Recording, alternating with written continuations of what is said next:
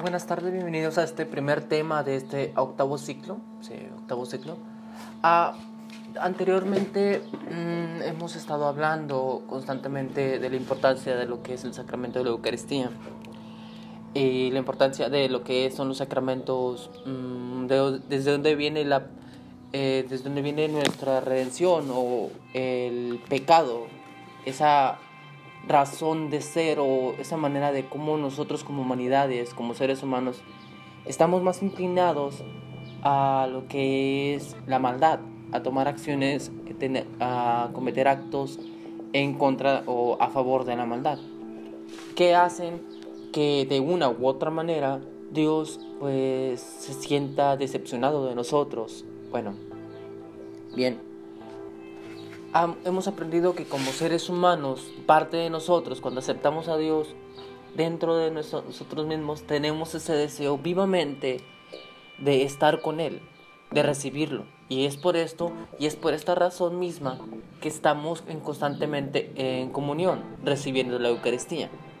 Sin embargo, como seres humanos, teniendo esa inclinación hacia la maldad, esa inclinación hacia eh, eh, buscar Mm, sanar unas heridas y que Satanás, Lucifer, nos da una salida por medio de, eh, pecado, del pecado, nosotros, nuestro cuerpo o nuestro ser, eh, ser humano, prácticamente fácilmente llega a cometer un pecado en contra de Dios.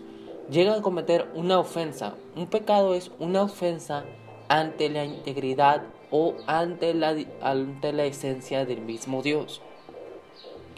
Y esto es demasiado grave, esto es muy grave por el hecho de que uno como ser humano acepta a Dios como eh, su Padre.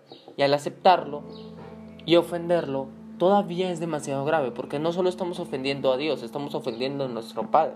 Es como ofender a, nuestro, a un papá nuestro, a nuestro papá.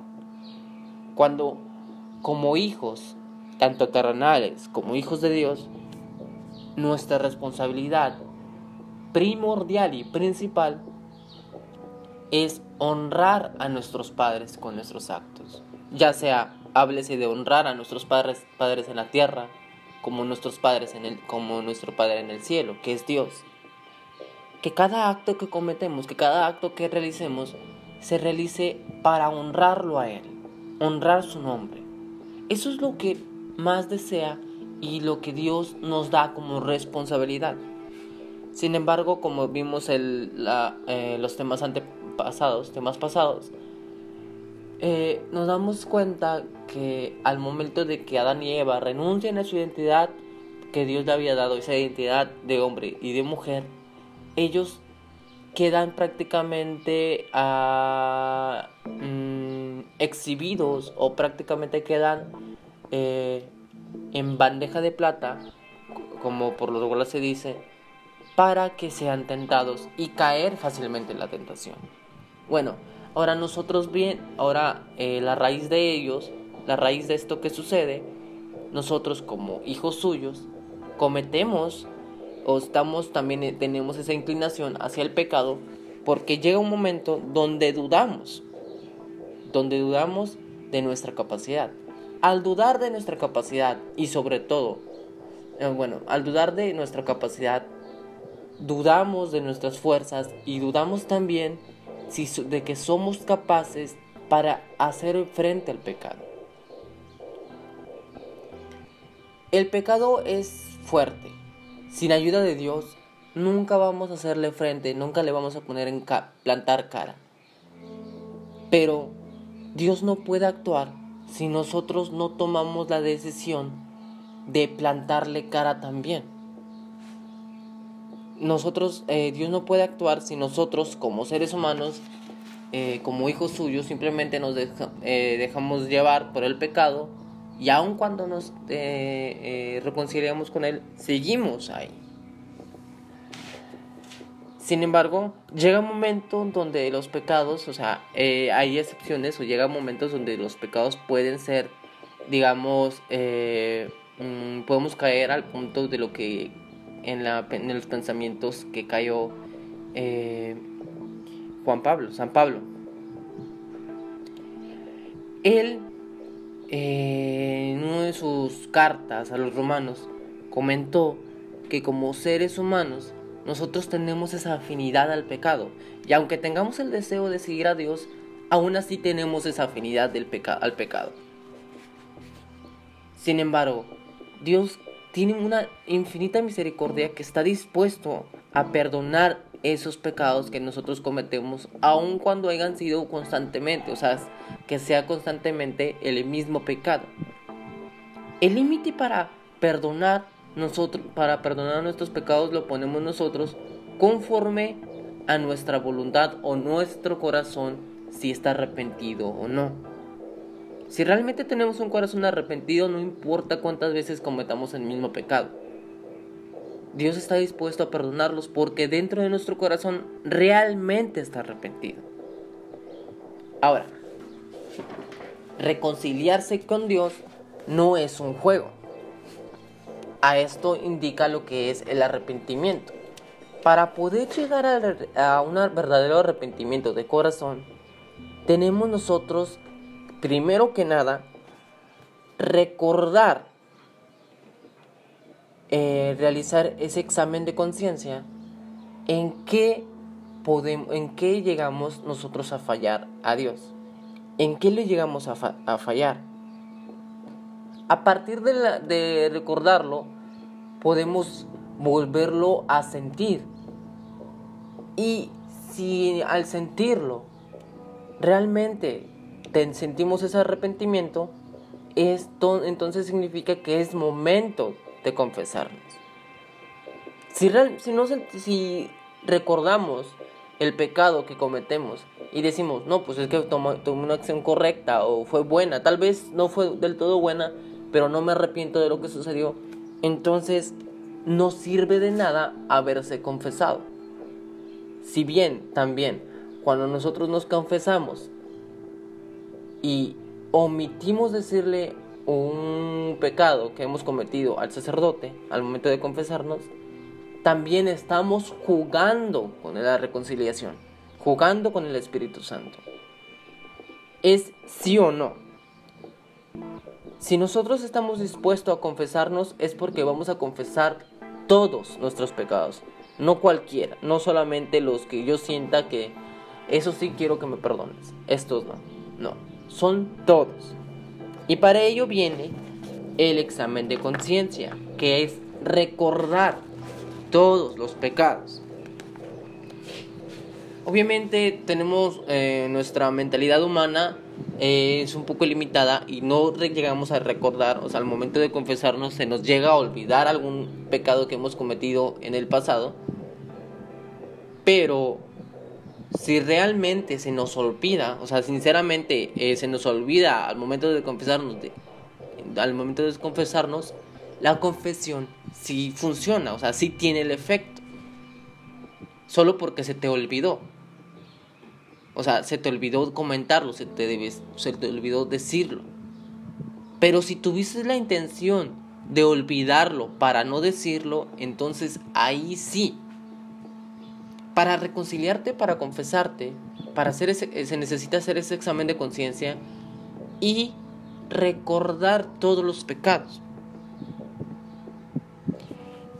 Es un problema muy serio el hecho de confesar, confesarte y omitir comentar, comentar algún otro pecado que hayas tú realizado.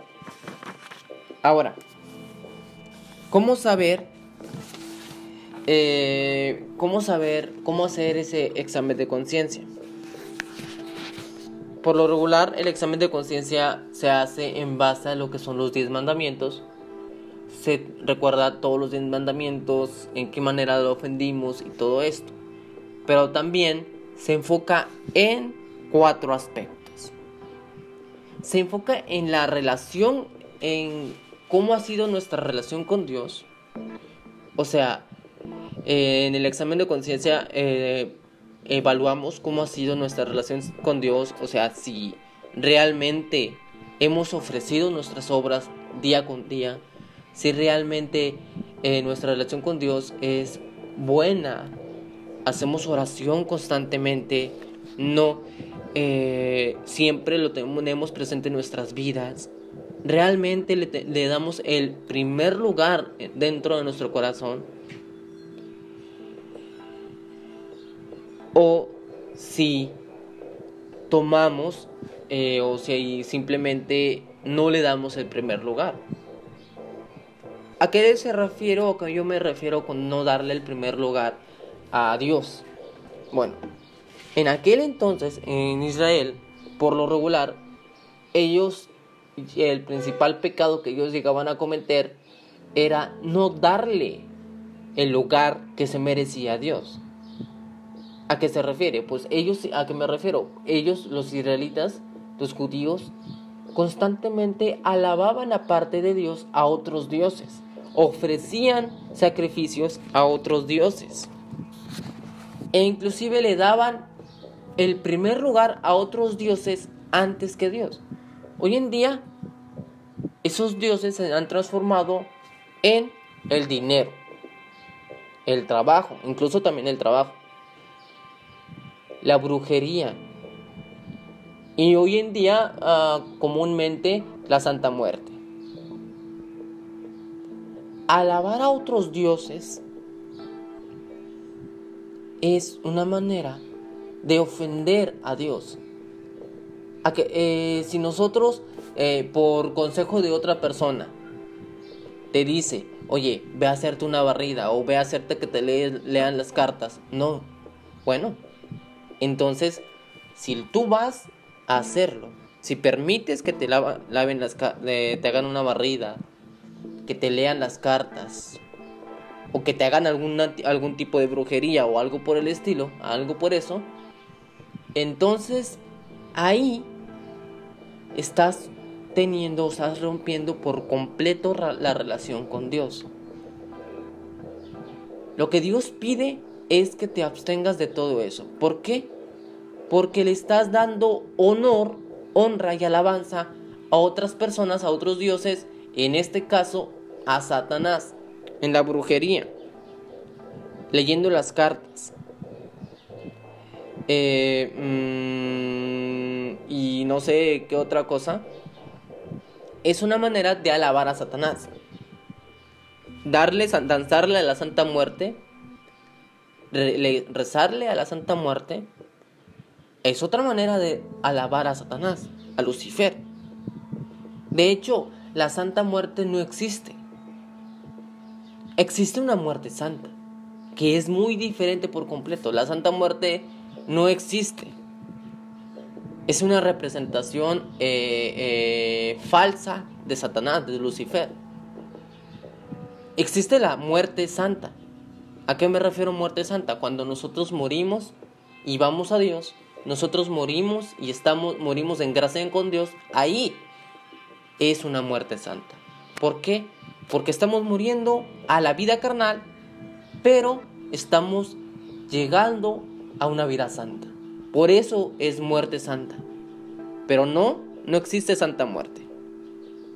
Eso no existe nunca.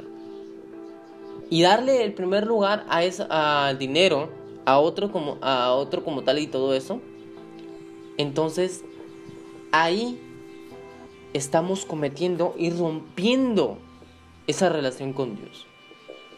Y es por eso que viene la reconciliación. Por medio de la confesión, por medio del examen de conciencia, ahí restauramos con Dios esa relación, esa comunión, esa nueva unión. Pero también, no solamente Dios te pide que restaures su relación con Él, sino que restaures la vida o la relación que has tenido con tu familia. ¿A qué se refiere esto? ¿Cuántas veces ofendiste a tus padres? cómo los trataste a tus papás, a tus primos, a tus sobrinos, a, tus tíos. Si en algún momento los llegaste a levantar un falso testimonio o los llegaste a criticar, entonces ahí Dios está pidiéndote que también reconcilies y mejores tu comportamiento con la relación con tu familia, no solo con Dios. Pero también te está pidiendo tu, la, tu relación con la vida, o sea, con la sociedad. ¿A qué? Esto a qué, a qué se refiere Dios con que mejores tu, que reconcilies tu relación con la sociedad. Bueno, en cómo te portas tú en la escuela, en el trabajo, en la calle. Cómo eh, tú haces tus actividades, tus tareas. O cómo te comportas con tus, eh, con tus personas mayores e incluso con el gobierno. Tu relación con todos esos, con todas esas personas, si viene alguien y te pide que le ayudes y tú sabes que realmente lo necesita y no le das ayuda aunque la tengas, aunque seas capaz, puedas ayudar, entonces ahí estás rompiendo la relación con la sociedad. No digo que te quites el pan de la boca y se lo des a otros, o que te quites el dinero de que el dinero y se lo des a otros. No. Lo que digo es que ayudes. Ayudes bajo tus eh, no bajo tus prioridades, sino bajo tu responsabilidad. O sea, primero está tu responsabilidad y después eh, cuidando de que al ayudar a un prójimo no afecte ninguna de tus responsabilidades, ahí es la manera de ayudar. Prácticamente en toda tu vida la responsabilidad, tus responsabilidades son los que te van a marcar el límite. El límite de cómo comportarte. El límite en cómo ayudar a otro prójimo. Y el límite cómo tener esa relación con Dios. Pero no solamente una relación con Dios, ni una relación con tu familia, ni la sociedad es suficiente para tener un verdadero y una verdadera reconciliación. Porque también está la otra parte, tu relación contigo mismo. Esto indica en cómo está eh, tu educación, cómo está tu salud, si realmente te cuidas cuidas tu salud, tu vida, tu educación, tu persona, si te, si te lavas y te bañas, si cuidas tu salud constantemente, si haces casos a tus padres, a los doctores, cuando alguien te dice tienes que tienes tú que mantenerte con precaución, pero también tu vida espiritual la cuidas. O si no lo haces, entonces tienes que reconciliarte contigo mismo.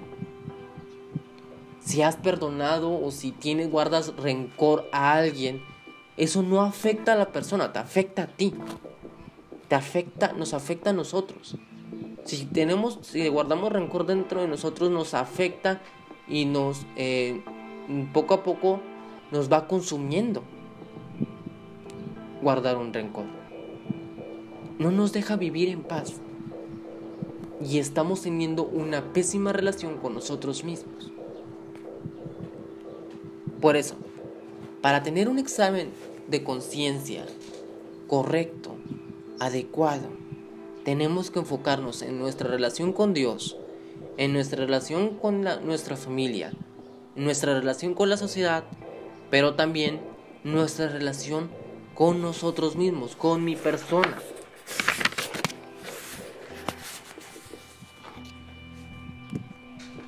Y por último,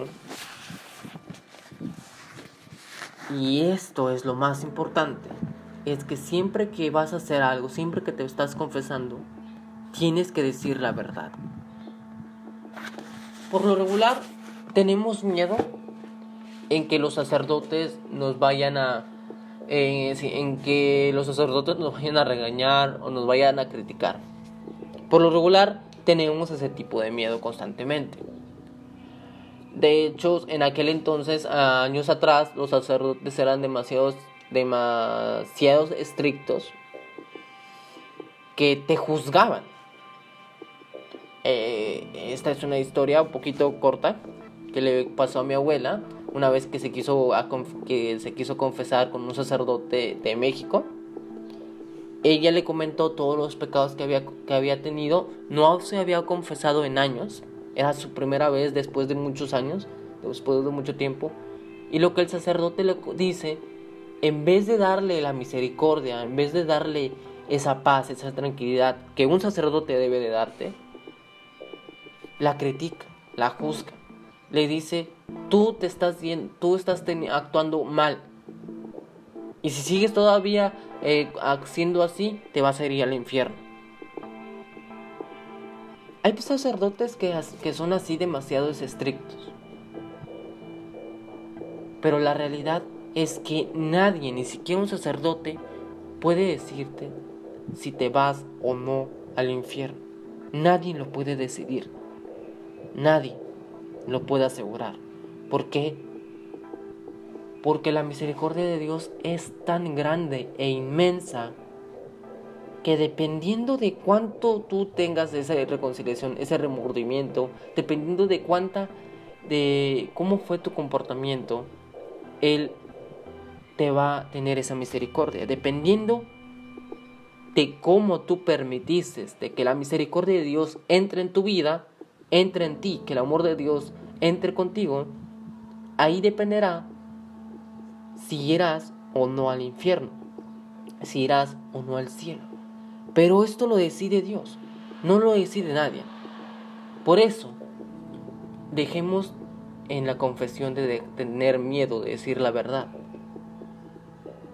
De hecho, si no lo hacemos, estamos es ilógico de tener miedo de decir la verdad por lo que el sacerdote nos va a decir y mentir cuando esto ocasionaría algo mucho más grave. ¿Por qué? Porque al mentir estamos pecando, pero no solamente estamos pecando, sino, también estamos jugando con el sacramento de la, reconciliación. Y recuerde muy bien, jugar con un sacramento, cualquiera que sea, o burlarte de un sacramento, cualquiera que sea, es un pecado muy grave que si no te arrepientes al instante de eso, es muy probable que Dios no pueda perdonarte. No pueda tenerte esa misericordia. ¿Por qué? Porque no te estás arrepintiendo y porque tu vida realmente no te importa, no te importa realmente, estás demostrando que no te importa realmente tener esa relación con Dios.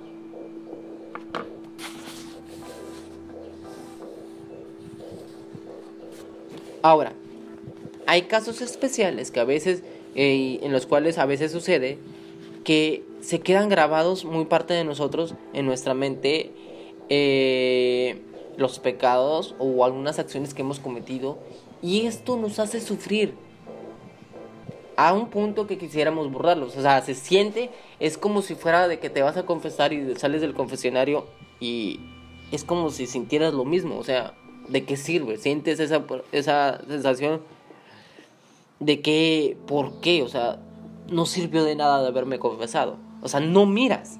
Hay casos donde eso sucede, hay casos donde llega a suceder eso. Pero esto depende realmente de qué tanta fe tuviste y qué tanta, tan dispuesto estuviste tú en recibir la misericordia de Dios. ¿Por qué? Porque para poder recibir también la misericordia de Dios, no solo tienes que estar arrepentido, sino tienes tú también que perdonarte.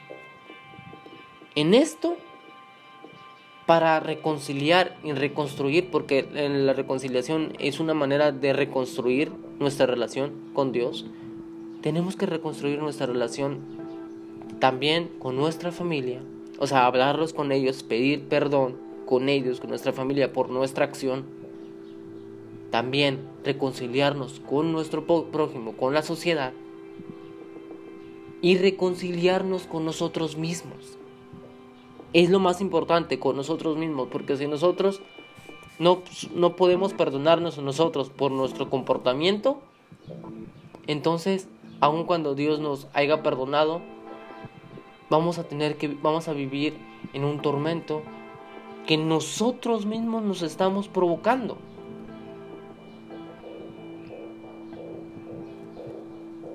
Bueno, con eso termino y que, que espero que tengan un excelente día y Dios los bendiga.